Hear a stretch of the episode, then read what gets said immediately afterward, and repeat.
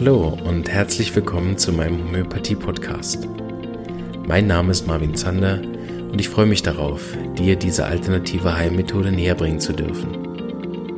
Ich werde dir die Hintergründe und Grundlagen leicht verständlich erklären, von meinen Erfahrungen und Erkenntnissen berichten und dir ermöglichen, alle Bereiche dieser ganzheitlich wirkenden Therapie kennenzulernen. Ich freue mich, dass du dabei bist und wünsche dir viele Erkenntnisse bei der heutigen Episode. Hallo und herzlich willkommen zu einer weiteren Episode von meinem Podcast. Ich freue mich, dass ihr wieder dabei seid. Heute haben wir eine lokale Folge aus Kur. Ich habe zwei von meinen bekannten Freunden eingeladen, die auch mit Homöopathie-Erfahrung haben, ein bisschen zu schwätzen über Homöopathie. Und wir haben hinterher noch ein interessantes Projekt vorzustellen, aber dazu kommen wir dann später. Äh, Ladies first, äh, Karin Hobi ist da. Hallo. Und ihr Mann Thomas Hobi. Hallo. Und ich, Marvin Zander. Und äh, ja, willst du dich kurz ein bisschen vorstellen, Karin? Ja, ich bin Karin, 41, wohne in Chur, bin ursprünglich aus dem Kanton Aargau, habe zwei Kinder, drei- und vierjährig und ähm, ja, bin vor allem mit dem Mutterdasein beschäftigt, ähm, schreibe aber auch sehr gerne. Wir haben ein, ähm, wir sind selbstständig, Thomas und ich, und ähm, wir geben Bücher raus und haben ganz viele Aufträge und viel zu tun. Sehr gut. Der richtige Schweizer Lifestyle, gell? Genau. Man ist kein Schweizer, wenn man nicht viel zu tun hat, oder? Keine Schweizer Witze einverstanden. Okay. Da habe ich mich mal sehr die Nesseln gesetzt, als ich Lichtensteiner Witze gemacht habe. Als ich das noch nicht wusste, dass man da keine Bankenwitze macht. Oh, Ja, und wusste ich nicht. Okay. Ein, Patient vergrault damals. Thomas, magst Ja? du dich auch noch kurz vorstellen? Ja, es ist eigentlich schon fast alles gesagt, aber mein Name ist Thomas, ähm, 45, habe selbstverständlich auch zwei Kinder, die Oh, gleichen wie meine Frau. Ja, muss man heutzutage dazu sagen. Ja, das muss man erwähnen. Ähm, ja, und äh, ursprünglich bin ich Lehrer, aber ich habe mich dann ziemlich schnell dem Journalismus zugewandt und ja, jetzt haben wir eben zusammen seit bald vier Jahren diese PR-Agentur. Super, ja. Da kommen wir auf jeden Fall noch zu sprechen. Mich erinnert es gerade, dass ich dich kennengelernt habe, lange bevor wir uns persönlich kennengelernt haben, über deinen Artikel, den du geschrieben hast, ähm, wo du Homöopathie in der Zeit der Kinder angewendet hast. Da hast du mal so einen Blog-Eintrag gemacht. Wenn wir den wiederfinden, verlinke ich den auch noch. okay, ich kann mich gerade gar nicht mehr erinnern, dass ich den geschrieben Ja, der ist, habe. auch, der ist auch schon sicher drei, vier Jahre. Mal gucken, ob wir den wiederfinden. Okay. Da hast du nämlich geschrieben, wie, wie, wie das für dich ist, jetzt frisch Mutter zu sein. Ach so, und, das, ja. Und da kam ein ganz kurzer Bereich auch über die Homöopathie äh, vor. Und ich weiß, dass es eben einer der ersten Artikel ist, den ich über die Facebook-Seite geteilt so, habe. okay. Wo Stefan mir gesagt hat, du musst den Artikel A lesen und B teilen. Ja, und genau. Karin Hu, ich sage, wer ist denn das? Ich teile nicht irgendwas von Fremden an. Ich war damals noch ganz streng mit der Facebook-Seite, weil das immer so, wenn du für einen Werbung machst, oder dann machst du für alle Werbung. Ähm, aber das haben wir äh, schnell, das Konzept schnell beendet und äh, Stefan hat den Artikel nämlich geteilt. Mal gucken, ob wir den wiederfinden. Ja. Den könnte ich dann noch teilen, weil der war sehr gut. Sprich, hat vielen Müttern aus dem äh, Herzen gesprochen, das weiß ich noch. Ja, ich habe das mega gern gemacht und auch ich habe einige Blog-Einträge gemacht zu diesem Thema, weil das natürlich etwas ist, was, was einen sehr beschäftigt. Ein neues Leben mit kleinen Kindern, ähm, was man da alles erlebt und überhaupt nicht darauf vorbereitet ist. Und äh, das war für mich natürlich ein ideales Thema zum Schreiben und da könnte man ja jeden Tag Berichte drüber schreiben. Also, Wie bist du zum Schreiben gekommen? Oh, wie bin ich dazu gekommen? Also äh, zuerst bin ich mal zum Lesen gekommen. Also sobald ich äh, überhaupt lesen konnte, habe ich ein Buch nach dem anderen gelesen. Ähm, das war schon immer meine liebste Beschäftigung. Und irgendwann mal wusste ich, ich, das war noch im Schulalter, irgendwann schreibe ich mein eigenes Buch. Ich weiß, das ist so der Traum von vielen, aber ich habe das wirklich, wirklich ernst gemeint. Ich wusste, dass irgendwann in dem Bücherregal ein Buch von mir stehen wird. Und ich habe dann auch während der Schulzeit mal einen längeren Text geschrieben. Und ich kann mich noch erinnern, dass ich den Text der Lehrerin, der Deutschlehrerin gegeben habe, zum, zum mal ein Feedback bekommen, ob ich das überhaupt kann. Und ich weiß noch, dass meine Mitschüler das gar nicht cool fanden, weil sie dachten, ich will mich da irgendwie, ähm, ich war einschleimen bei der Lehrerin und, und besser dastehen, aber mir ging es wirklich nicht darum, sondern ich wollte mal wissen, äh, was jemand von außen zu meinem Text meint. Ja. ja. Und wie war das Feedback? Sie hat das ernst genommen, Super. die hatte echt Freude, die hat das ernst genommen, sie hat mir den Text korrigiert, ich habe das noch so in ein liniertes Heft von Hand geschrieben, mehrere Seiten und die hatte wirklich Freude und, und hat mir das auch gesagt und ein gutes Feedback gegeben. Also die hat mich wirklich motiviert, diese Deutschlehrerin weiterzumachen. Sehr gut. Wir sprechen am Anfang noch so ein bisschen über Homöopathie und dann kommen wir zu dem, da habe ich nämlich noch ein paar Fragen zu eurem Verlag oder PR-Agentur, wie es richtig heißt, gell? Es ist halt eine Kombination aus beiden. Okay, genau. Da sprechen wir nachher noch drüber. Ähm, weil ihr seid ja auch zwei äh, begeisterte Homöopathie-Fans, kann ja. man so sagen? Ja, kann man sagen. Ähm, magst du ein bisschen sagen, wie bist du überhaupt sozusagen zu uns in die Praxis gekommen? Du bist ja bei meinem Chef in der Behandlung, aber wie bist du auf uns gestoßen? Also zum ersten Mal Kontakt hatte ich vor vielen Jahren, also das ist glaube über zehn Jahre her. Mhm. Da war ich kann mich nicht mehr genau erinnern. Ich bin eine sehr emotionale Person und ich weiß noch, dass es irgendeine emotionale Geschichte war, äh, die mich beschäftigt hat und darum ging ich zu Stefan und der hat mir, ich weiß noch, als ich bei ihm äh, dort in seinem, in, in, seinem Zimmer, in mhm. seinem Büro saß, hat er Sachen zu mir gesagt. Ich meine, ich war noch keine 30 und, und habe so gedacht, wieso weiß der das? Ich war völlig, ähm, ich habe das gar nicht erwartet. Ich habe sowas noch nie erlebt. Ich, er hat mir ein paar Fragen gestellt und hat nachher irgendwie Bescheid über mich gewusst und das hat mich echt ähm, beschäftigt nachher. Mhm. Und ich hatte, war dann eine Weile nicht mehr da. Ich glaube, äh, das nächste Mal war dann wirklich erst, als es um, um Schwangerschaft und Kinder bekommen mhm. ging. Ich bin nicht mehr ganz sicher, aber ich glaube, mhm. da war, wurde es dann äh, eher intensiv, dass ich wieder auf die Idee kam, ähm, da war doch mal dieser Stefan Bauer, mhm. der wusste so viel und, und hat, hat mir wirklich weitergeholfen. Und äh, ja, irgendwie bin ich zurückgekommen auf, auf ihn und ähm, ja, das hat dann mit, der, mit den Schwangerschaften gestartet, dass mhm. ich wieder regelmäßig zu ihm ging. Wie war das für dich, Thomas, als sie von dem verrückten Typ heimkam, der alles über sie wusste? Hat sie es erzählt? Ja, das war natürlich vor unserer Zeit. Ah, okay. Da kannten wir uns noch nicht. Ähm, aber sie hat ja dann eben erneut Kontakt mhm. aufgenommen und ähm, hat dann auch bei mir mal die Empfehlung gemacht, ich soll doch vorbeischauen. Und ähm, ja, am Anfang war ich sicher skeptisch und ähm, wollte da nicht unbedingt so, weil ich halt noch eher auf der klassischen mhm. Schulmedizin-Schiene war. Aber ich hatte dann einige Zeit einfach so hartnäckig Husten, mhm. dass ich den mit, egal was ich nahm, einfach nicht mehr wegbekam. Mhm. Und da hat sie dann wieder gesagt, geh doch mal dorthin und ähm, schau es von einer anderen Seite an. Und ähm, nach einigen Hinweisen habe ich mich dann entschieden, um mal vorbeizugehen und muss sagen, ähm, es war wirklich sehr spannend, das mit dem mhm. ausgefragt werden und ähm, ja, zum Teil hatte ich so den Eindruck, das sind doch keine Fragen, die meinen Husten betreffen. Was hat, ja, man kennt es halt vom Arzt her, der schaut dann vielleicht in den Hals hinein und sieht eine Rötung und verschreibt das Medikament. Und da war es dann halt eben so der ganzheitliche Aspekt und vielleicht ist es ja eben nicht nur das Hustensymptom, sondern es steckt mehr dahinter und äh, das habe ich dann auch wirklich geschätzt, also weil dann wurde man so mal wirklich als ganzer Mensch wahrgenommen mhm. und ähm, uns hat dann auch tatsächlich geholfen. Ja. Ich kann mich auch noch erinnern, als du das erste Mal dann da warst. Ich, wir haben zum, uns zum Mittagessen verabredet und das ging so lange, du bist viel zu spät zum Mittagessen gekommen. Und ich habe gedacht, oh, ist irgendwas nicht in Ordnung? Da, ich, da war ich wieder, das zweite Mal war ich sehr erstaunt, was, ja eben zum Arzt geht man irgendwie so schnell und, und, und das geht jetzt irgendwie seit eineinhalb Stunden, meldet er sich nicht, ich warte auch beim Mittagessen auf ihn und, und er kam dann zurück und hat, war, also ich glaube, das hat dich auch mega fasziniert, was da alles... Ähm, zum, zum Thema kam, welche mhm. Gesprächsthemen ihr hattet. Ja.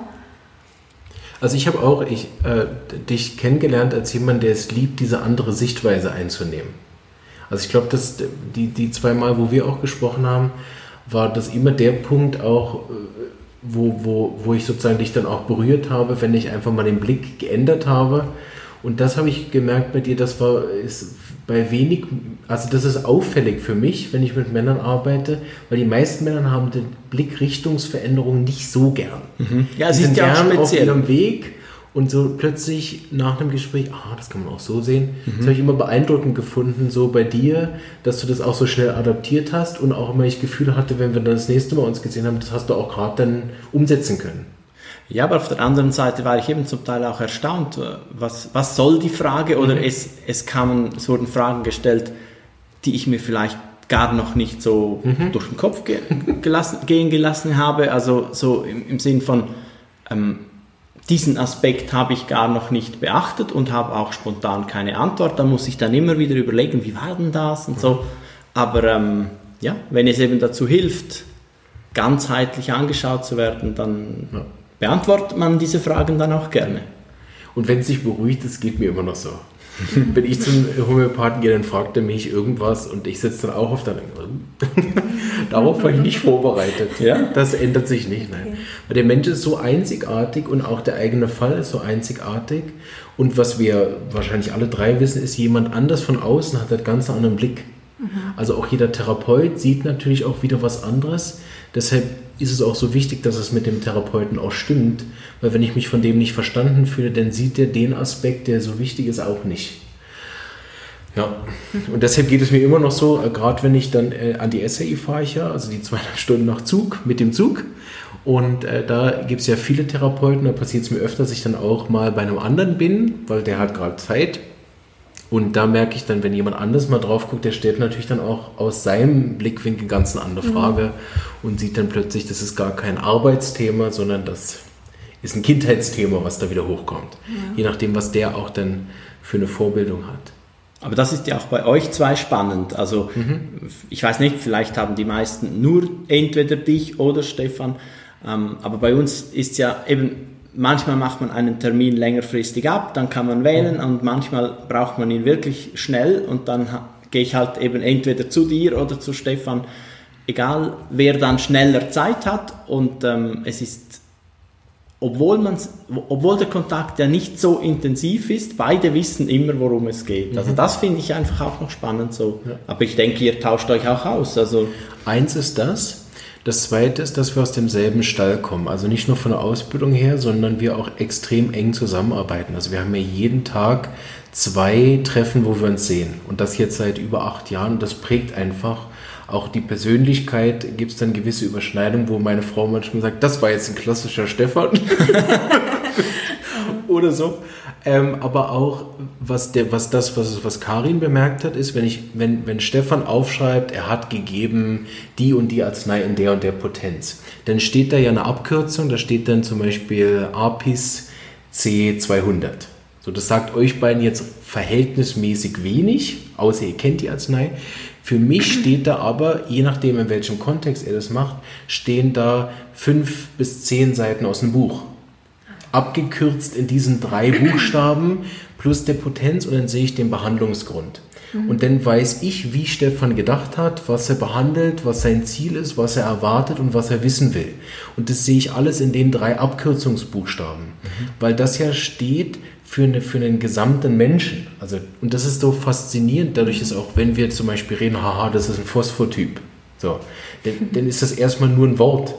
Aber wenn, gerade wenn es so ein tiefwirkende Arznei betrifft, dann heißt es, ich kann sogar bis hin über seine genetische Prägung eventuell was aussagen. Je nachdem, in welcher Potenz es gegeben ist, kann ich dann manchmal umblättern und weiß schon vorher, was ich jetzt finden werde, eine Ahne.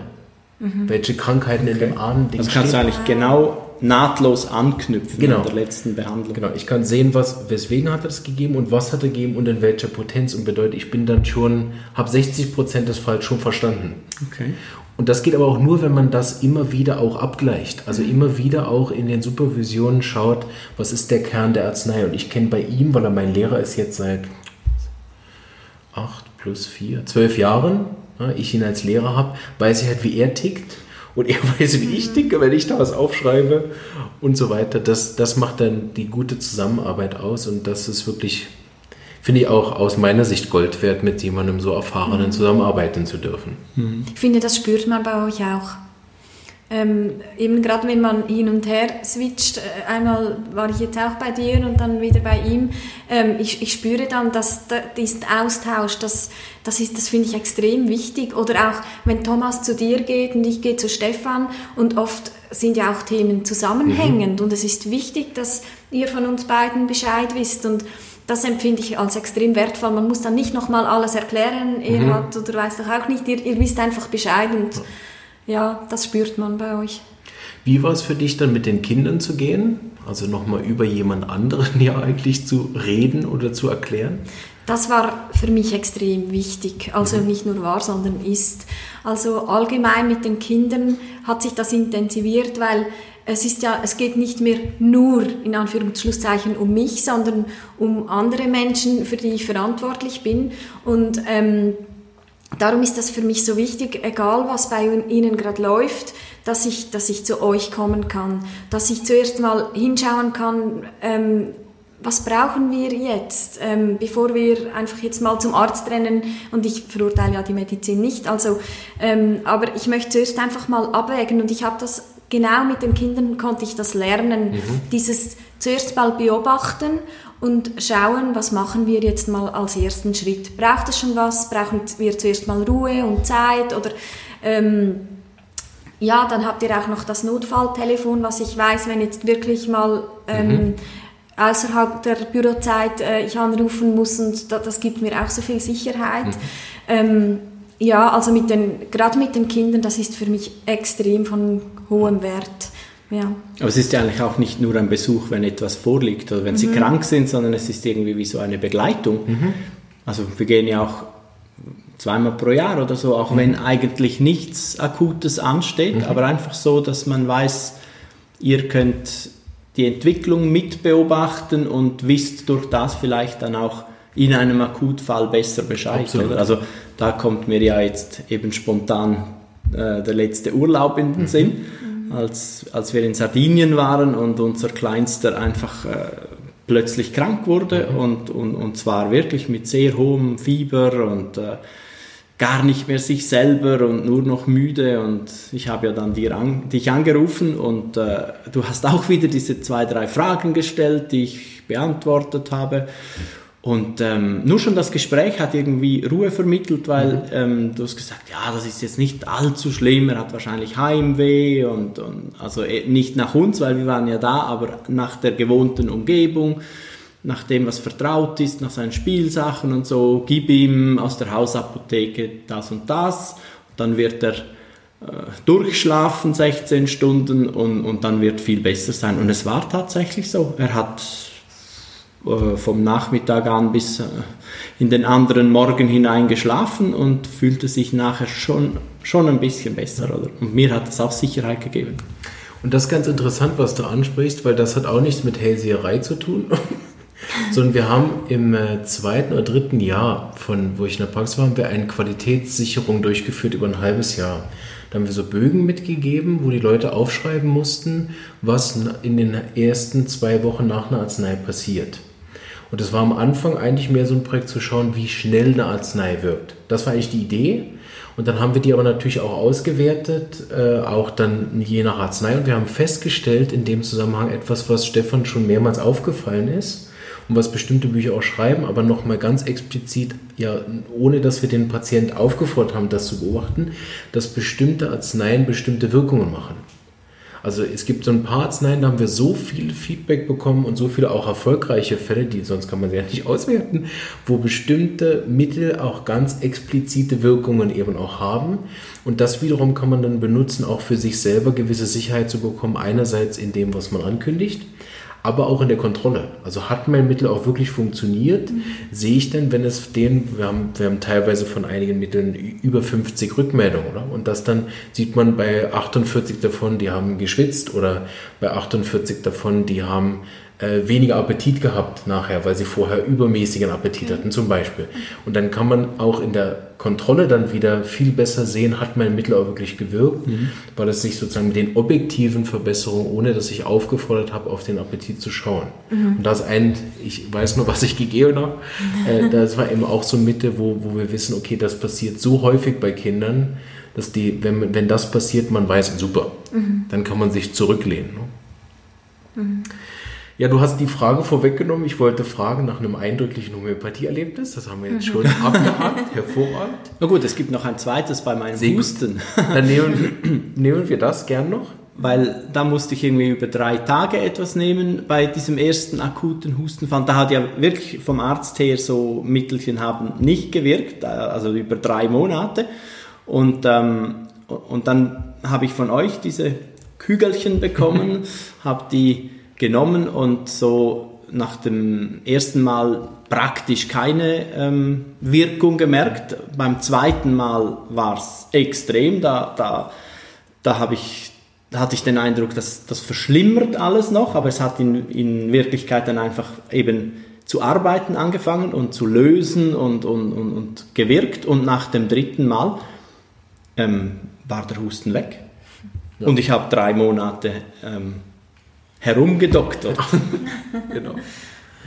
Hast du noch so ein Erlebnis, was, was für dich so, also ich denke, du bist ja schon, schon länger dabei, mhm. gibt sicher einige, aber was du so besonders auch beeindruckend gefunden hast für dich? Ja, also für mich war ähm, ein besonderes Erlebnis, das, ich weiß gar nicht, wie viel es jetzt wirklich mit Homöopathie zu tun hat, aber mit Stefan ähm, die Geschichte mit, mit meiner Kopfoperation. Mhm. Äh, ich hatte einen Tumor am, äh, an der Hirnhaut. Mhm. Und ich äh, habe schon längere Zeit gefühlt, dass irgendetwas mit mir nicht stimmt. Mhm. Aber da es erst sowieso schon so eine Situation war, wo ich äh, sehr erschöpft war, wenig Schlaf mit äh, ja, mhm. kleinen Kindern und so, ähm, habe ich halt gedacht, dass eben, ich bin halt müde und so. Und für mich war es äh, sehr beeindruckend, als ich dann mal zu Stefan ging und er mir sagt, jetzt ist Zeit, das ärztlich abzuklären. Mhm. Und ähm, das war für mich auch sehr wichtig, dass ich wusste, ähm, dass, dass eben beides oder verschiedene mhm. Möglichkeiten wichtig sind. Und überhaupt die ganze Begleitung dann von ihm, also ich habe dann zum Beispiel auch, als das Emery ausgewertet wurde, wurde konnte mir das niemand so richtig erklären in einer Sprache, die ich verstehe. Da ist auch Stefan mit mir hingesessen und hat mir das nochmal erklärt. Und also diese Begleitung war für mich ähm, mit ihm auch darüber zu sprechen und, und mich auf die Operation vorzubereiten, das war für mich, glaube ich, etwas vom Wertvollsten, ja. was ich bis jetzt erlebt habe. Ja. Das ist ihm auch unglaublich wichtig. Also für, für sein, also sein Anspruch an einen Homöopathen, egal welche Schule der gemacht hat und was der homöopathisch kann, sein Anspruch ist immer, dass die Basis einer vernünftigen homöopathischen Verschreibung immer die Medizin ist. Mhm. Weil darauf bauen wir auf, aus der Anatomie, aus der Physiologie. Und es ist auch wirklich bis hinein in die Homöopathie wichtig. Wir haben sogenannte Symptome, die nennen sich pathognomonisch, das heißt, die gehören zu den normalen Symptomen einer Krankheit. Zum Beispiel, dass bei Rheuma Anlaufschmerzen sind. Bis ich angelaufen bin, habe ich weh. Das, sind keine Symptome, die wir in der Homöopathie verwerten können, sondern das sind normale Symptome, die zu der Krankheit mhm. gehören. Mhm. Und das muss man einerseits wissen, man muss aber auch erkennen, wenn sie fehlen. Also zum Beispiel ein Rheumafall, der das nicht hat, mhm. ist dann wieder schon sehr speziell und kann in Homöopathie eine richtungsweisende Symptom sein. Also es ist bis hinein in die Homöopathie, aber auch eben für die Betreuung von Patienten, dass ich eben so ein Laborblatt auch verstehe, lesen kann und den Patienten auch betreuen kann und, und weiß, was ich da tue, auch um die mhm. eigenen Grenzen zu wissen und so weiter. Also es spielt in so viele äh, Sachen rein, die einen professionellen Homöopathen aus Stefans Sicht ausmachen und eben auch von der ganzen SAI-Schule, wo wir studiert haben, dass äh, ich das auch äh, für ein Grundkriterium halte, überhaupt auch. Also ich, ich könnte gar nicht so arbeiten, wie ich arbeiten könnte, ohne das ganze Wissen. Mhm. Und deshalb sind wir auch überhaupt nicht dagegen oder finde oder raten dazu, das nicht zu machen oder, oder dann die Medikamente nicht zu nehmen. Wir sehen uns dann insofern einfach als Begleiter, in welcher Art auch immer. Mhm. Und dazu braucht man dann genau das Wissen. Ihr habt ja auch eine ganze Menge Wissen äh, zusammengetragen, Thomas aus der journalistischen Ecke und vom Radio, gell? Mhm. Und du von, von deiner äh, Schreiben- und ähm, Autoren, nein, Lesebegeisterung und hab, habt ihr denn, ich glaube, das erste Buch direkt auch über den Verlag rausgebracht, gell? Genau, also das war so auch ähm, der Ursprung. Das erste Buch war fast schon ein bisschen zuerst da, die mhm. Idee für das Buch. Und ähm, ja, daraus entstand dann die Idee, selber einen Verlag zu gründen. Und ähm, ja, wir wussten ja, wir werden weitere Bücher herausgeben mhm. und da haben wir so viele Ideen und, und wir haben auch gemerkt, wie Leute auf uns zukommen, äh, die selber auch Bücher herausgeben mhm. wollen und, und da können wir heute jetzt äh, bereits abwägen, was passt zu uns, was passt nicht ähm, zu unserer Firma und ja, das ist schon eine ganz spannende Sache. Wie ist die Idee entstanden? Habt ihr das zusammen entwickelt oder ähm, hat jemand gesagt, hat es jemand von außen zugekommen und gesagt, hey, das ist total viel einfacher, wenn ihr dann einen Verlag macht? Oder? Nein, das überhaupt nicht. Also nein, der, ähm, der Grundgedanke war sicher so, dass Karin ihr Buch schreiben wollte und es gibt ja einfach die Möglichkeit, dass man sich einen Verlag sucht. Mhm. Und das ist aber recht, also ziemlich schwierig, äh, vor allem weil das Buch, das, das erste Buch, das Karin geschrieben hat, also das sind 30 Porträts über Kurerinnen mhm. und Kurer, Lebenstraum Kur und das ist so begrenzt auf die mhm. Region, genau. dass sich da kein Schweizer Verlag würde finden lassen, wo man sagen kann, doch, das ist etwas, was man äh, ähm, groß rausbringen kann. Und, und da haben wir dann ziemlich schnell gesagt, ja, dann machen wir es halt selber, machen wir einen Verlag. Gründen wir einen Verlag. Gründen wir einen Verlag. Sehr easy. Ja, ähm, nein, es, ja, das, also das haben wir wirklich äh, gedacht, aber es ist dann eben doch nicht so easy und wir haben wir haben uns dann eben deshalb eigentlich mit der Kommunikationsagentur selbstständig ja. gemacht vor bald vier Jahren und einfach, eigentlich, ich, ich erkläre es immer so, jeder große Verlag hat seine eigene PR-Abteilung. Ja, und genau. bei uns ist jetzt einfach die PR-Agentur, die den eigenen Buchverlag ja. hat. Und das ist äh, ein Teilprojekt von uns. Und ähm, eben wie Karin gesagt hat, ihr, ihr Buch ist das erste gewesen. Dann hat sich ja, eigentlich das eine um das andere ergeben. Dazwischen ist dann noch das zweite Buch von Karin gekommen. Aber jetzt haben wir in diesen dreieinhalb Jahren zehn Bücher veröffentlicht mhm. und jetzt im Herbst dann wieder drei, also insgesamt 13 Bücher und nur zwei davon sind von, von Karin mhm. selber und alle anderen Autoren sind, sind auf uns zugekommen, haben äh, Kontakt gesucht, haben Manuskripte einges eingeschickt mhm.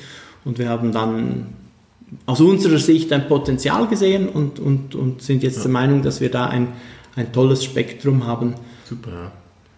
Das werde ich auf jeden Fall auch noch verlinken, für die, die das dann mehr interessiert. Wir reden ja noch weiter über das, aber für die, die dann auf den Verlag noch mal schauen wollen, was hier so lokal in Kur äh, abgeht, äh, werde ich das auf jeden Fall dann noch verlinken, falls Sie jetzt gerade, oh, das will ich mal gerade angucken, aber noch zu Ende hören. Unbedingt. Ähm, ich habe eine kleine provokative Frage jetzt ausnahmsweise. Äh, grundsätzlich habe ich immer so ein bisschen das Gefühl, dass Buch so ein bisschen tot ist. Mhm.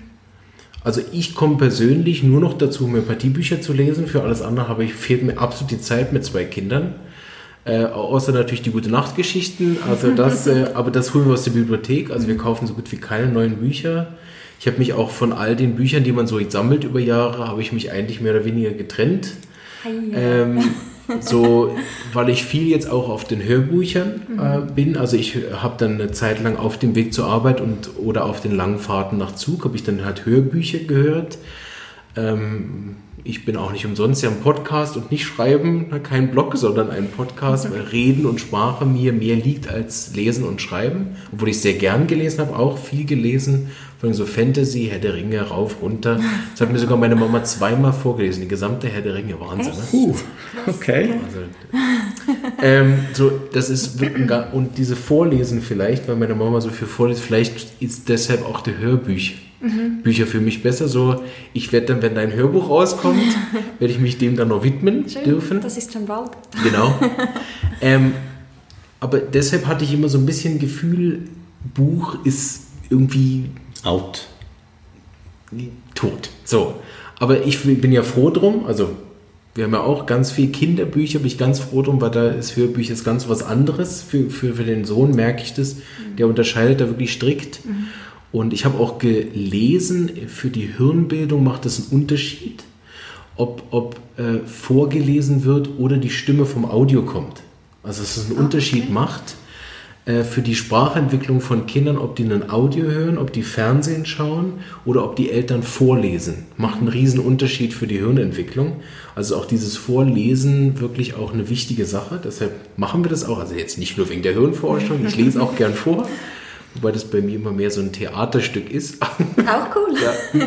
Papis Vorlesestunde. Szenische Lesung. Am Anfang hatte ich Ärger mit meiner Frau. Weil sie gesagt hat, du regst die Kinder auf. Weil bei dir gibt es Special Effects und Soundeffekte Ja, und dann rennst du durch die Wohnung und so. Du sollst sie entspannen am Abend. Aha, das ja, ist nicht okay. so mein. Aber sorry, provokative Frage. Ist das so oder ist das nicht so?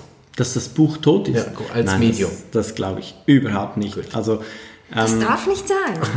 ich glaube eher das. Nein, also ich finde es nach wie vor wunderschön, ein Buch in der Hand zu halten. Ich bin, ich bin ja sehr der elektronische Typ, aber in Sachen Buch einfach überhaupt nicht. Also ich, ich könnte nicht ein Buch so in, auf einem iPad als E-Book lesen, obwohl es unsere Bücher auch als E-Book gibt, aber ich finde einfach, das Buch in der Hand zu halten, die Seiten umzublättern, ähm, auch mal flexibel im Bett lesen, auf dem Sofa, wo auch immer, unterwegs, das kann man nur mit einem Buch. Und das gleiche gilt auch für Zeitung. Also man kann sie heute auch als E-Paper lesen, aber ich finde einfach immer noch, an, sich an den Tisch zu setzen, die großen Blätter umzublättern, ich finde das etwas Schönes. Und das andere, was du angesprochen hast, die Hörbücher, das ist ja eigentlich auch ein Buch. Genau. Also es muss ja auch zuerst geschrieben werden. Korrekt, es geht ja um Literatur. Und ähm, ob ich es jetzt in Buchform oder in Hörbuchform konsumiere, es geht da ja um den Inhalt. Und deshalb denke ich, die Literatur, die wird nie aussterben. Einer konsumiert sie in Buchform, der andere in Hörbuchform und der dritte in E-Book-Form. Also ich, ich bin auch wirklich so, dass ich mir alles ausdrucken muss. Es gibt ja für Homöopathie auch wirklich viel so E-Reader, Bücher und so und auch die Seminare dann. Aber für die echten Informationen in der Praxis, da an dem Bildschirm, kann, also ich kann so nicht arbeiten. Wenn ich wirklich lerne, muss ich mir das ausdrucken. Das ist ja das Gleiche mit dem papierlosen Büro. Da hat man ja vor einigen Jahren gesagt, da wird äh, Drucker braucht man nicht mehr, Papier braucht man nicht mehr, alles elektronisch. Und heutzutage, also ich weiß nicht, ob mehr oder gleich viel ausgedruckt wird, aber es wird sicher immer noch gedruckt, weil der Mensch hat einfach gewisse Sachen gerne auf Papier hat. Das, also wenn ich zum Beispiel Korrektur lesen muss oder redigieren muss, das geht auch nicht am Bildschirm. Genau. Da, muss, da brauche ich das Genau. Papier, muss, Ja. muss äh, hineinschreiben können und so weiter. Jetzt ist ja dein erstes Buch und dein zweites Buch, das sind ja wirklich zwei versch- grundverschiedene Bücher. Absolut. Wie, wie, wie, geht sowas, dass man so einen, so einen starken Wechsel hat? Ähm, das liegt daran, dass ich einerseits zwar gerne Geschichten schreibe, die von mir erfunden sind, die aus mir entspringen. Andererseits schreibe ich aber sehr, sehr gerne über andere Personen, also über Geschichten, die tatsächlich so passiert sind, über andere Menschen. Ich höre auch wahnsinnig gerne anderen Menschen zu, die mir über ihr, ihr Leben erzählen. Ich ähm, habe zum Beispiel, ich habe mal eine äh, sch- journalistische Kurse habe ich besucht und ähm, könnte eigentlich journalistische Texte schreiben, aber das liegt mir gar nicht so. Ich bin eigentlich die, die gerne Porträts und Kolumnen schreibt. Das heißt eben über, über Gefühle, entweder über meine oder dann über die von anderen Personen. Und ähm, ja, da, das war für mich der, der Grund. Ich, es kommt mir jetzt gerade wieder in den Sinn, ich habe das vergessen. Ich, ich habe zu Thomas gesagt, ich schreibe so gerne Porträts. Und dann hat er irgendwann mal gesagt, dann schreib doch, mach doch ein Buch daraus. Und wenn ich dann anderen Menschen zuhören kann und versuchen kann, ihre Gefühle auf Papier zu bringen, da, da entsteht so viel Leidenschaft dafür. Ähm, also die, ich liebe dieses Buch, Lebenstraumkur, genauso wie meinen Roman. Ähm, der, der hat mich auch sehr mit den Menschen, die ich porträtiert habe, verbunden. Und das ist auch das, was ich immer wieder erlebe. Die Menschen, die ich interviewe, mit denen ich spreche, denen ich zuhöre, da entsteht immer ein, ein, eine Herzensverbindung, kann ich sagen. Also ein wunderschöner Kontakt. Es gibt selten Menschen, von denen ich nachher nie mehr was höre. Da haben sich sogar Freundschaften gebildet oder untereinander bei Lebenstraumkur Freundschaften gebildet. Und das ist etwas, was ich liebe. So fast Homöopath geworden, ne? Fragen ja, stellen und stimmt, zuhören. stimmt. Und dann so eine Herzverbindung zu haben. Ja. Ich sage das manchmal, weil, weil das wirklich ein Teil ist, den ich, also es gibt wenig Sachen, die ich an meiner Arbeit nicht mag. Aber es gibt diesen Teil, dass wenn Leute gesund sind, sie nicht wiederkommen. Und man begleitet so jemanden über Monate, Jahre intensiv. Man, ich habe teilweise ja wirklich auch Fälle, wo ich auf der Intensivstation zweimal am Tag hochgefahren bin und, und wie, die, wie die begleitet habe in, in schlimmsten Situationen. Und natürlich habe ich mit einigen heute noch Kontakt, aber es, es ist ja auch beim Therapeuten ein Unterschied, man will mit dem Therapeut eigentlich auch nicht befreundet sein. Das, also auch, und auch auf der anderen Seite ist es auch gefährlich, wenn man zu Patienten aktiv jetzt versucht, eine Verbindung aufzubauen als Therapeut. Das ist ja dann auch schnell ein bisschen creepy, oder? So, weil ich, wenn, wenn ich mit den Menschen arbeite, dann liebe ich die Menschen, mit denen ich arbeite. Mhm. Ich, ich kann sonst, ich, arbeiten. So. Ich mag alle meine Patienten, auch wenn, wenn Kinder habe zum Beispiel, die mir ins Gesicht schlagen, dann ist das für mich äh, überhaupt kein Akt von, von, von, dass ich den jetzt nicht mag oder so, sondern das ist, er zeigt mir sein inneres Problem. Mhm. Und das ist ein ganz intimer Kontakt, den ich habe. Und, aber die gehen dann halt, ja. sobald sie nun besser ist. Und das ist wirklich ein Punkt, wo, wo mich manchmal stört, dass ich so vielen Menschen schon in mein Herz geschlossen habe, wo ich nicht mehr weiß, wo sind die heute, wie mhm. geht's denen? Ich kann die auch nicht anrufen dann. hey, du warst ja vor drei Jahren bei mir, wie geht's? So, also das, das ist. Äh, das ist jetzt mein Vorteil. Genau, absolut. ja. Merke ich gerade. Also. Genau. Und äh, kurz nochmal zurück, dann, mhm. dann kommen wir da gerne noch drauf. Veröffentlichst du eigentlich auch über den Verlag dann die journalistischen Arbeiten oder etwas in der Art? Nein, ich bin ja jetzt eigentlich nicht mehr journalistisch tätig. Ähm, ah, okay. das, war, das war früher beim Radio und beim Fernsehen. Ähm, aber jetzt sind es halt wirklich, ähm, ist es Kommunikationsberatung okay. mhm. und wenn ich, wenn ich da etwas schreibe, dann sind das Medienmitteilungen okay. mhm. oder Publireportagen und die werden dann aber irgendwo anders, das ist ja dann ein Kundenauftrag okay. mhm. und die werden dann anderweitig veröffentlicht. Ja, ja. Und Buchschreiber wäre ich gar keiner. Ich auch nicht. Also ich weiß nicht, wie man das machen kann. Ich bewundere, wie Karin einen Roman schreiben kann, bei dem es über fast 300 Seiten einen roten Faden gibt und Spannung aufgebaut wird und, und die Geschichten dann so ver, ineinander verworren sind und am Schluss geht alles auf. Also ich hätte weder die Fantasie noch die Geduld, um da 300 Seiten zu schreiben. Ja. Und ich hätte so viel Fantasie, ich könnte jeden Tag, den ganzen Tag schreiben. Ich habe zu wenig Zeit. ja. Ich habe mir mal zwei Bücher gekauft, die ich auch gelesen habe, wie man einen guten Roman schreibt. okay. Und das waren zwei sehr gegensätzliche Bücher, deshalb habe ich sie gekauft. Ich habe da lang gesucht, welche ich nehme, weil ich hatte erst überlegt, einen Autorenkurs zu machen, weil ich überlegt habe, ein Sachbuch zu schreiben für Homöopathie irgendwann mal. So, das war eigentlich die Idee. Und dann habe ich halt aber für Sachbücher nichts gefunden, das halt eher mehr inhaltsorientiert ist, das ist ja je nach Sachlage. Und dann habe ich die zwei Bücher in die äh, Sachen bekommen und hatte so ein ganzes Jahr lang, wo ich wirklich dann auch damit gearbeitet habe. Dann muss man ja so Übungen machen mhm. und so all seine Ideen auf in so ein Notizbuch schreiben, habe ich alles ganz brav gemacht. Und ich habe aber ein großes Problem, wenn ich das Ende von meinem Buch kenne, habe ich keinen Bock mehr zu schreiben. Es langweilt mich. Okay. Also ich, ich liebe das, so diese verschiedenen Fäden und so zusammen und den Aha. Spannungsbogen bauen. Und ich mache das immer so, dass ich auch nicht weiß, wie es ausgeht. Und dann habe ich immer ganz lang, bis ich mich dann auf ein Ende so so, bis ich das dann fertig geplant habe, sozusagen, oder? Und sobald ich es fertig geplant habe, denke ich, ach ja, jetzt muss ich auch nicht mehr schreiben. Also okay. jetzt weiß ich ja, wie es zu Ende ist und das ödet mich dann an, die Zeit dann noch zu investieren. Ähm, deshalb würde ich nie so einen Roman schreiben können, außer ich finde noch einen Trick. Also okay. vielleicht müsste ich es direkt schreiben und dann auch nicht wissen, wie es aufhört. Ich kann das nachvollziehen in dem Sinn, wenn ich ein Buch lese. Mhm. Wenn ich da von Anfang an weiß, wie das ausgeht, dann lege ich das wieder weg. Mhm. Ich brauche Spannung in einem Buch. Ich brauche immer wieder Wendungen, Unerwartetes. Aber wenn ich ein Buch schreibe, also bei meinem Roman, den ich herausgegeben habe, ähm, war das so. Und bei dem, den ich jetzt schreibe, wird das auch so sein bei denen wusste ich das Ende von Anfang an. Mhm. Und ähm, das Coole ist, von A nach Z, nach Z Okay, zu kommen. der Weg ist das Der Ziel. Weg, Ja. genau. Und das finde ich beim Schreiben so cool. Und wie das dann passiert, manchmal von alleine, wie die Leute dann irgendwas tun, wo ich mich echt frage, okay, du, du machst das jetzt, okay, das wollte ich jetzt eigentlich gar nicht so. Und, aber den roten Faden bis zu Z zu bringen, das finde ich die Schwierigkeit am Ganzen. Also da verstehe ich schon, was Thomas sagt. Das war für mich schon auch nicht so einfach. Ja, vor allem, wenn es dann, wie jetzt in deinem Buch ja ist, mit Sie liebt, die, die verschiedenen Fäden auch ja dann immer wieder auch so sich verbinden. Also du hast ja, Ja. dann nicht einen Faden, sondern hast den Knäuel. Ja. So, was sich ja dann wie beim Zopf, ne? Wer schon mal Zopf geflechtet hat beim, für den, zum Backen, die Zöpfe meine ich, das habe ich gelernt mal. Äh, und dann habe ich gemerkt, dass es eben nicht so einfach da, da alle, je nachdem wie viele Stränge du hast, dass es nachher auch so ist, wie du willst. Und dass es aufgeht. Genau. Dass man nichts vergisst, dass man nicht irgendwo was versprochen hat- hat, was nachher nicht gehalten wird oder so. Also das ist schon die Schwierigkeit.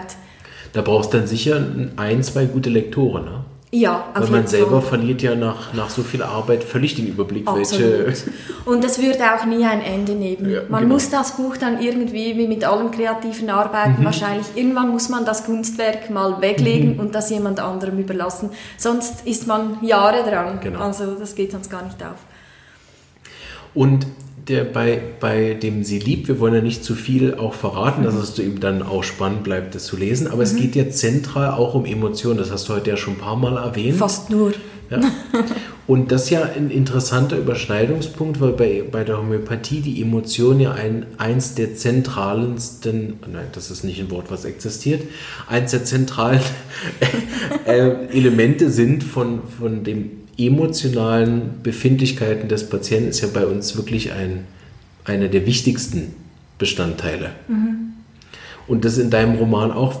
Wie, wie hast du das ins Zentrum gestellt? Man, man liest ja, Emotion ist ja eher was, was man fühlt.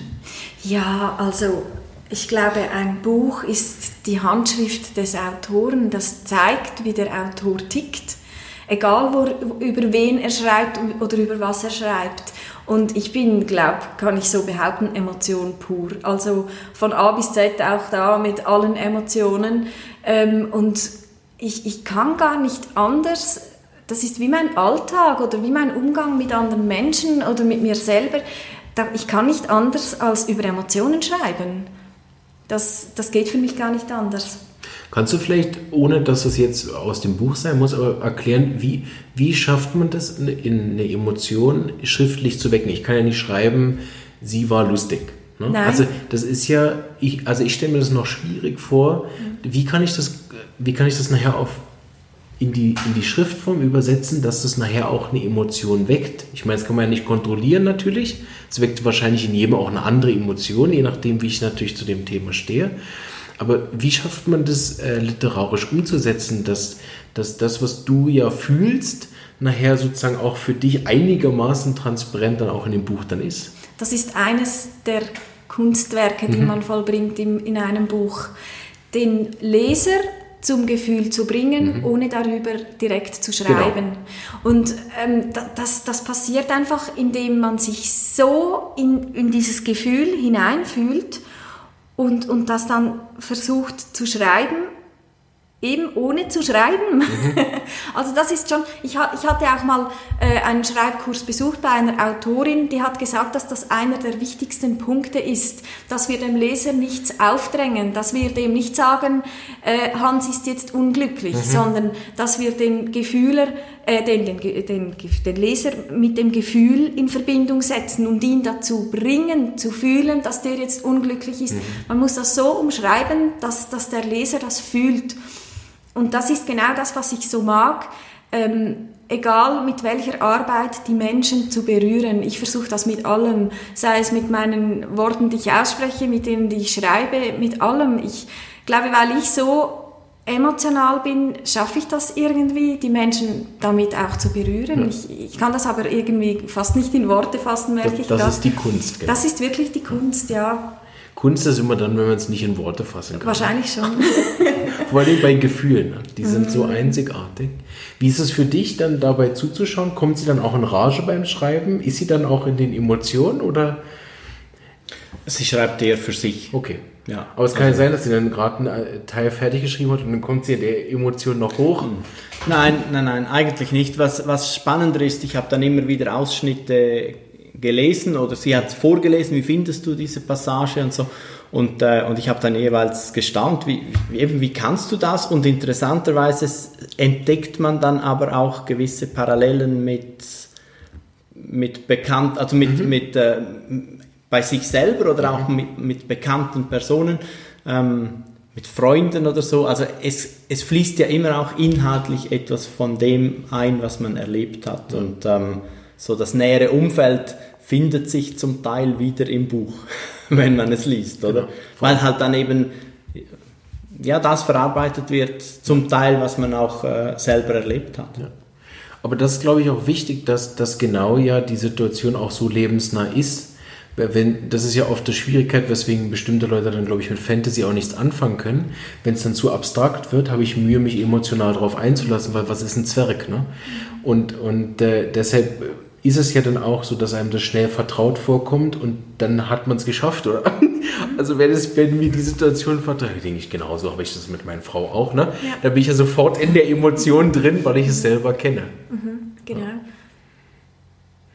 Sehr gut. Was möchtest du uns noch über das Buch sagen? Dann kommen wir noch zu eurem tollen Projekt am Schluss. ja, ähm, ich, ich bin oft selber überrascht, wenn ich wieder in meinem Buch blättere, in, in meinem Roman Sie liebt, ähm, und, und Passagen lese, die ich, bei denen ich manchmal denke, habe ich das geschrieben? Also ich, ich meine, es gibt in dieser Geschichte auch sehr viele, ähm, wie soll ich das sagen, aber so fast ein bisschen psychopathische Abschnitte, also wo ich mich echt frage, woher das alles kommt. Oh, das habe ich mich auch oft gefragt.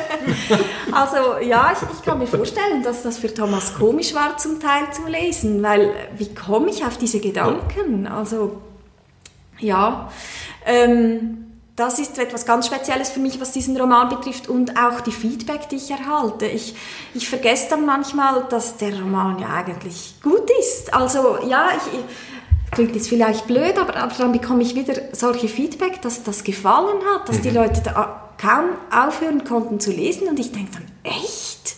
Das, was ich geschrieben also da merke ich, da bin ich irgendwie noch nicht so weit. Mhm. Also das darf noch passieren. Ja. Ich finde, der Inhalt ist das eine, aber der Schreibstil macht auch sehr viel Absolut, aus, oder? Ja. Und genau. ich, also ich, ich bin ja Außenstehender bei diesem Buch, ich darf das schon sagen. Es liest sich wirklich sehr, äh, sehr, sehr gut. Also es, es, fließt einfach und wenn man auf einer Seite ist, will man wissen, wie geht es weiter. Und das haben auch viele schon so gesagt, sie konnten nicht mehr aufhören mhm. und das Buch nicht mehr zur Seite legen. Man will immer mehr wissen, mehr wissen, dann spitzt sich's zu und dann denkt man so, jetzt ist der Höhepunkt erreicht und, und dann kommt tatsächlich noch ein zweiter oder dritter Höhepunkt. Mhm. Ja. Und das ist so irgendwie das Faszinierende, wo ich denke, das muss jemandem schon gegeben sein. Also ja. Und ja. das macht dann eben den, den Schriftsteller aus. Ja. Das war auch mein Ziel. Ich wollte auch, dass der letzte Abschnitt, Abschnitt musste nochmal zuerst ein bisschen Ruhe einkehren und dann nochmal zack. Mhm. Also ich wollte, dass der Leser das Buch weglegt und denkt, echt, ist das jetzt echt so am Schluss noch so gewesen? Ähm, und dass das, dass das Buch noch in den Gedanken bleibt. Mhm. Das war mein Ziel und ich hoffe, dass ich das so erreicht habe. Ja, wenn die Feedbacks so gut sind, offensichtlich. ja. Jetzt habt ihr daraus ja was noch das weiterentwickelt im mhm. Prinzip. Es ist jetzt ja zwei Jahre altes Buch, genau. das habe ich herausgefunden. Und äh, ist ja dadurch auch ein bisschen gewachsen jetzt durch das Projekt, was ihr da noch jetzt macht. Ja, wir machen eine szenische Lesung. Mhm. Also ursprünglich kam die Idee von der Buchvernissage vor zwei Jahren. Mhm. Da habe ich gesagt, nein, ich stehe nicht vor die Leute und lese in meinem Buch, das ist nicht meins, ich kann, ich kann, ich, ich kann das nicht, ich möchte das nicht einfach so vorlesen. Und ich hatte da spontan rasch die Idee, vielleicht zwei Monate vorher machen wir doch so eine kleine szenische Lesung draus. Ich habe dann ein paar Laienschauspieler gehabt, wir haben das kurz so zwei, dreimal ein bisschen geprobt, was Kleines geschrieben, vorgestellt und äh, ja, eben die Kinder waren da noch klein. Ich hatte da wenig Zeit, dem Buch äh, viel Zeit zu widmen, diese Buchvernissage viel Zeit zu widmen. Und ich habe gewusst, irgendwann werde ich diese szenische Lesung nochmal machen. Aber in einer größeren Form. Ich finde die Geschichte so cool zum auf die Bühne bringen und ähm, möchte das noch professioneller machen. Und habe dann neue Schauspieler äh, gesucht Und ja, da hat sich jetzt etwas entwickelt, was wir aufführen, das haben wir alle gar nicht so erwartet. Mhm. Es ist immer noch eine szenische Lesung, das heißt, eine Person liest, das ist unsere Hörbuchsprecherin und die Laienschauspieler spielen dazu und haben auch immer wieder ein bisschen Sprechtext, aber irgendwie ist da viel mehr Professionalität hereingewachsen, als ich das überhaupt gedacht habe. Mhm. Und zwar, weil wir so eine coole Runde an Leuten mhm. haben, die, wir kommen da zusammen und da wächst was gemeinsam, weil jeder inspiriert ist und motiviert ist und ganz viel dazu beiträgt und einfach was richtig Geiles draus machen will. Und das sind schon die, die Proben, die sind, die sind, das ist wieder der Weg, ist das Ziel. Schon alleine das, wenn wir dieses Feuer dann äh, so auf die Bühne bringen, dann ist alles schon erreicht, was wir wollten. Super so von, von Porträts zu Roman zu das Verbinden. Ne? Ja, genau. Weil, die, weil der Schauspieler ja wieder was Eigenes mit reinbringt. Mm, ne? was, was, ja, was ja im Vorfeld, wenn ich ein Buch schreibe, äh, da habe ich ja auch eigene Bilder. Also das ist ja auch, was viele sagen, wenn sie jetzt zum Beispiel ein Buch lesen und dann eben den Film gucken, wie jetzt zum Beispiel bei Herr der Ringe bei mir war, dass ich halt merke, es hat meine innere Fantasie von dem Buch, ich kann es jetzt nicht mehr lesen weil ich immer dann die, die Hollywood-Bilder in der Birne habe und meine eigenen Bilder, wie ich mir das alles vorgestellt habe, wie niedergetrampelt hat, oder? Mhm. Deshalb habe ich auch dann vermieden, zum Beispiel jetzt den Hobbit zu gucken, auch wenn es wahrscheinlich ein grandioser Film ist mhm. und es mich auch so ein bisschen reut, aber ich merke, dass es mir das, so das eigene zu bewahren noch wichtig. Im Film werden, werden dir halt die Bilder vorgegeben genau. und im Buch kannst du sie dir selber machen. Ne? Aber mit einem Schauspieler ist das nochmal was anderes, finde ich, mhm. als Klar. im Film. Ja, Weil der bringt ja dann wirklich auch auf diese jedes Mal neu auf der Bühne. Das ist ja dann nicht jedes Mal gleich und je nachdem, wie ist der jetzt in Stimme und so. Absolut. Ist es dann ein äh, variable Abend. Ne? Mhm. Das merken wir schon in den Proben. Genau. Aber was cool ist, wenn man zuerst das Visuelle hat mhm. und erst nachher liest, ähm, ein Buch beinhaltet natürlich noch immer viel, viel mehr genau. und jedes Thema noch viel intensiver. Also wenn einem das Visuelle gefällt, finde ich, lohnt es sich auch immer noch, das Buch zu lesen, weil, äh, also das dazugehörige Buch, weil dann ähm, so viel Inhalt noch geboten wird, der einfach wichtig ja. ist. Oder dann eben die Feinheiten von dem Zopf. Ja. Also es merkt man ja, wenn man dann mal wieder ein Buch verfilmt gesehen hat, dass halt auch bestimmte Handlungsstränge komplett meist rausgenommen werden weil das im Film nicht umzusetzen ist, was aber dann das Buch natürlich kann in der Langsamkeit des Lesens. Mhm. Und szenisch, um dann noch vielleicht für den Begriff, weil ich kannte den bisher eigentlich nicht, ich mhm. habe das erst bei euch kennengelernt, mhm. was szenische Lesung überhaupt bedeutet. Vielleicht das nochmal erklären für die, die es nicht wissen? Ja, also ich glaube, da, da gibt es gar nicht ganz viele große Regeln oder ich wüsste oder kenn, kenn, kenne diese nicht. Also ähm, Wichtig dabei ist wirklich, dass die Schauspieler nicht den Hauptsprechttext haben, sondern ähm, die mhm. Sprecherin jetzt bei uns. Und ähm, wir stellen das szenisch dar auf eine mhm. sehr einfache Art. Also wir haben da kein großes äh, Bühnenbild mhm. mit Raritrara, sondern auf eine sehr einfache Art. Aber wieder, was ich vorher gesagt habe, vor allem mit Emotionen. Mhm. Die bringen wir auf die Bühne. Ja. Also so eine Mischung zwischen Theater und Lesung, oder? Genau. Also es, es ja. wird nicht nur vorgelesen, aber es wird auch nicht alles gespielt, sondern ja, genau. es wird gelesen und gespielt. Mhm. Also ich werde auf jeden Fall kommen. Wir haben heute schon diskutiert, wer wann wie wo geht und sind daran, die Termine zu finden. Und äh, habe auch schon gesagt, Yvonne und ich, wir werden uns dann noch hinsetzen und was raufsprechen. Dann könnt ihr unser Feedback dann sehen. okay, das sind Facebook sehr gespannt. Oder YouTube oder wo wir es dann hochladen. Das wird nicht in den Podcast kommen, aber sicher über Facebook und so, weil äh, habe ich noch nie gesehen und äh, ist, äh, machen wir dann, wenn wir es beide gesehen haben, dann machen wir dann noch was drüber. Ja, euch gehört der Abschluss, äh, wenn ihr wollt. Gibt es noch was, was zu sagen wäre? Irgendwas, was wir noch nicht besprochen haben, was wichtig wäre?